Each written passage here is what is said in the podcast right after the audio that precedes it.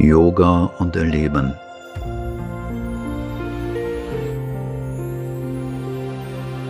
Das Lesen und Studieren der Werke Sri Aurobindos. Drittes Kapitel Wie man Sri Aurobindos Bücher liest. Die Werke der Mutter zu lesen ist nicht schwer, weil sie, so sagt sie selbst, in einer sehr einfachen Sprache, fast der gesprochenen Sprache geschrieben sind. Um Nutzen aus ihnen zu ziehen, genügt es, mit Aufmerksamkeit und Konzentration und einer Haltung des inneren Wohlwollens zu lesen, mit dem Wunsch zu empfangen und zu leben, was gelehrt wird. Zitat Ende. Die Werke Sri Aurobindos zu lesen ist schwieriger, weil der Ausdruck hochintellektuell und die Sprache viel literarischer und philosophischer ist. Unser Gehirn braucht dazu eine Vorbereitung, um wirklich verstehen zu können. Die Zeit der Vorbereitung variiert von Mensch zu Mensch.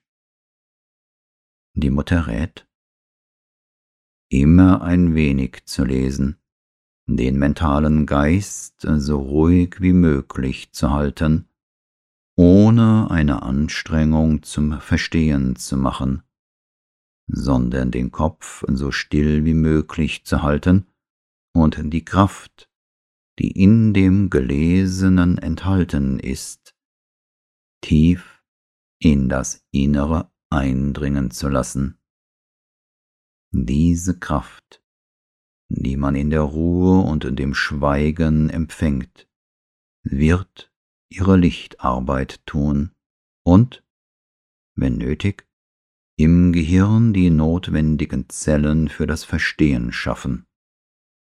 So nimmt man, wenn man dasselbe einige Monate später wieder liest, wahr, dass der ausgedrückte Gedanke viel klarer und näher, ja manchmal sogar ganz vertraut geworden ist. Am besten ist es, regelmäßig zu lesen, jeden Tag ein wenig und wenn möglich zu einer festen Stunde.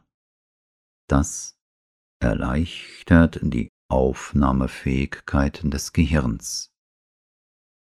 Zitat Ende. Immer wieder weist die Mutter auf einen ganz zentralen Aspekt beim Lesen hin. Zitat Will man von dieser Lektüre wirklich profitieren, wie von allen Schriften Sri Aurobindos, so empfiehlt sich ganz allgemein und grundsätzlich folgendes Verfahren. Hat man sein Bewusstsein gesammelt und seine Aufmerksamkeit auf das zu Lesende gerichtet, so muss man ein Mindestmaß an mentaler Stille begründen. Gelingt einem das völlige Schweigen, so ist es das Beste. Und einen Zustand mentaler Unbewegtheit, gehirnlicher Regungslosigkeit sozusagen erreichen, so dass die Aufmerksamkeit so ruhig wird wie ein Spiegel, wie die Oberfläche völlig stillen Wassers. Dann tritt das Gelesene durch diese Oberfläche und dringt tief in das Wesen ein wo es mit einem Minimum an Entstellung empfangen wird. Und später, manchmal viel später, taucht das aus den Tiefen wieder auf und offenbart sich im Gehirn mit seiner vollen Macht des Begreifens. Nicht als ein von außen erworbenes Wissen, sondern als ein Licht, das man in sich getragen hat. Zitat Ende.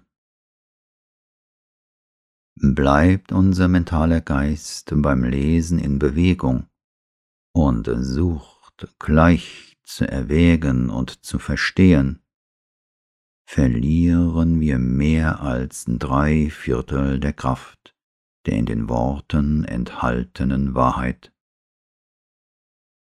Zur Wahl der Bücher und dem Studium der Werke Sri Aurobindos sagt die Mutter Folgendes. Sri Aurobindo sollte nicht nach Büchern studiert werden, sondern nach Themen, was er über das Göttliche, über die Einheit, über die Religion, über die Evolution, über die Erziehung, über die Selbstvervollkommnung, über das Supramental und so weiter gesagt hat.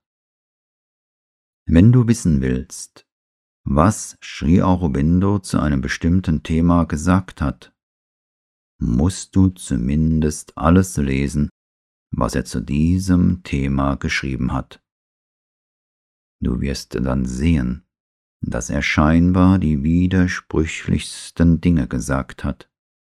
Aber wenn man alles gelesen und ein wenig verstanden hat, erkennt man, dass all die Widersprüche sich ergänzen und zu einer integralen Synthese organisiert und vereinigt sind.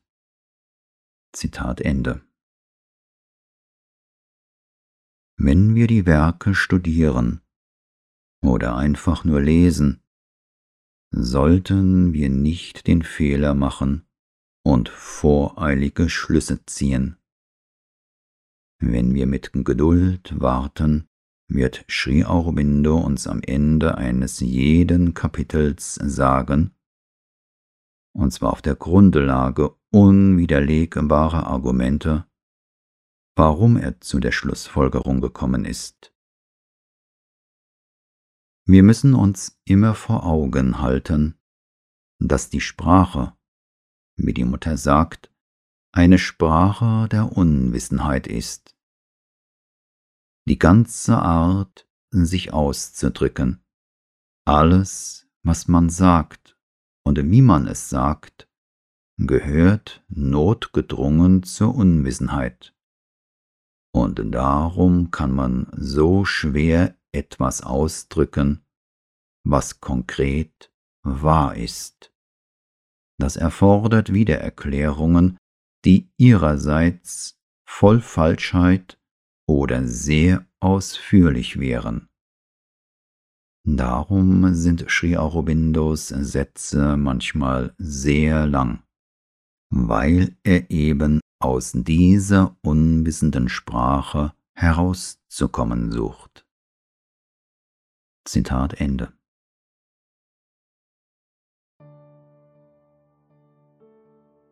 Die Mutter hat das folgende Programm für eine Studiengruppe ausgearbeitet. Erstens Gebet Sri Aurobindo Mutter gewähre uns deine Hilfe in unserem Bemühen, deine Lehre zu verstehen.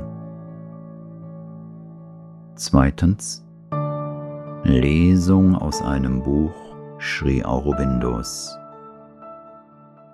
Drittens einen Moment der Stille. Viertens eine Frage kann derjenige stellen, der zum Gelesenen etwas wissen möchte. Fünftens. Antwort auf die Frage. Sechstens. Keine allgemeine Diskussion.